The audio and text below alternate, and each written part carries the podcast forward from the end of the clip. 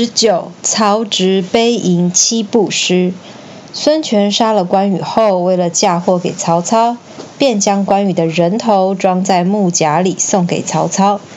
当曹操打开木匣一看，竟然是关羽的头颅，当场吓得魂飞魄散。等曹操回过神来，又想起关羽生前英勇的模样，心中既不舍又感伤。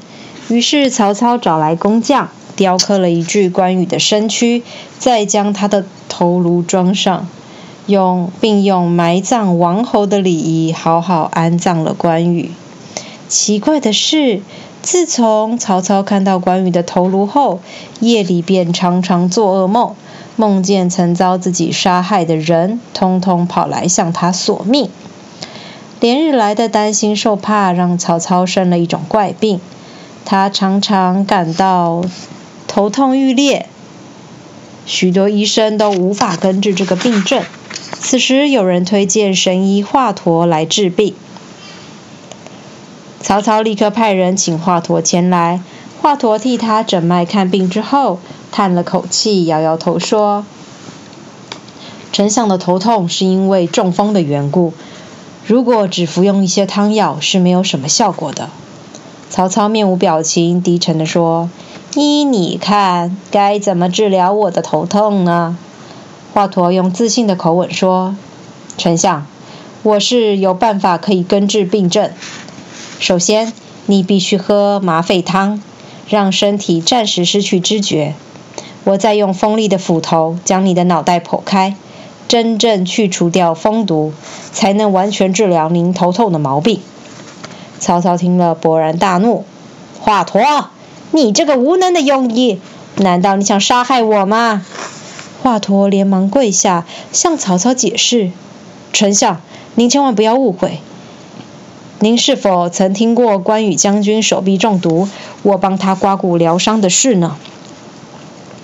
当时关羽毫无惧色地让我开刀，所以很快就复原了。您实在不需要如此多疑呀！”曹操听完之后，大声咆哮说。手臂可以割开治疗，难道脑袋也可以剖开吗？你一定是想替关羽报仇，才故意来陷害我的吧？说完，曹操就命人把华佗关入监牢，准备过几天斩首示众。在牢房中有一个狱卒，对华佗非常照顾，每天都送给华佗好酒好菜。华佗内心很感激狱卒，便对他说：“不久之后。”我就会被处死，唯一的遗憾就是我的医术无法在民间流传。我家里有一好几本行医的笔记，都是我多年的心血结晶。现在我想把这些医书送给你，希望能延续我济世救人的想法。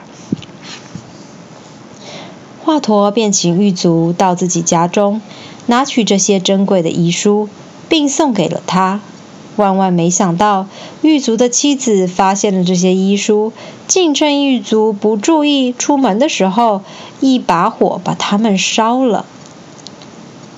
等狱卒回到家后，发现医书都烧毁殆尽，便怒气冲冲地问妻子为什么要这么做。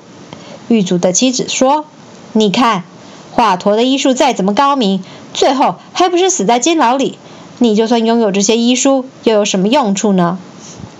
狱卒听了，默默不语，也只能摇头叹息。一代名医华佗的精湛医术，就这样永远消失在人间。因为不听华佗的建议，曹操头痛的情况越来越严重。当他知道自己即将死亡，便传旨叫长子曹丕来到他的病榻前，公开宣布他继承王位。当曹操交代完遗愿之后，长叹一声，就气绝身亡。一代枭雄的生命就此消逝人间。曹操死后，就葬在自己生前建造的陵墓中，因为生怕别人会来盗取坟墓，因因此曹操为自己建造了七十二座假的坟墓。这样世人就搞不清哪一座才是他真正的陵墓。曹操多疑的性格由此可见一斑。而曹丕虽然继承了曹操的位置，但他心中一直有一个隐忧，担心弟弟曹植会抢夺自己的王位，因此处心积虑想害死他，便找了一个借口，打算把曹植捉起来。当曹丕与曹植的母亲听说自己亲生的骨肉彼此相残，就急忙跑来找曹丕求情，请他看在兄弟情分上，放曹植一条生路。曹丕虚情假意地对母亲说：“母亲，我很欣赏弟弟的才华，怎么会杀害他呢？请母亲放心吧。”说完之后，曹丕便恭恭敬敬地送走母亲。旁边的大臣都劝曹丕说：“曹植的才智过人，如果不趁现在除掉他，将来对您的王位一定会是个威胁呀。”曹丕觉得很有道理，却又不敢公然违背母亲的命令。正在左右为难之际，有大臣建议曹丕：“曹植满腹诗文，陛下可以。”当场测试测呃，陛下可以当场测试他的才华。如果曹植做不到的话，您就有杀掉他的借口了。于是曹丕就命人将曹植带到宫殿来。曹丕说：“弟弟，我知道你的诗写得很好，想亲眼见识一下，请你在七步之内写一首诗，以兄弟作为题目。”但是诗中不可出现“兄弟”两字。假如啊，你写不出来，表示你之前都是欺世盗名、蒙骗世人。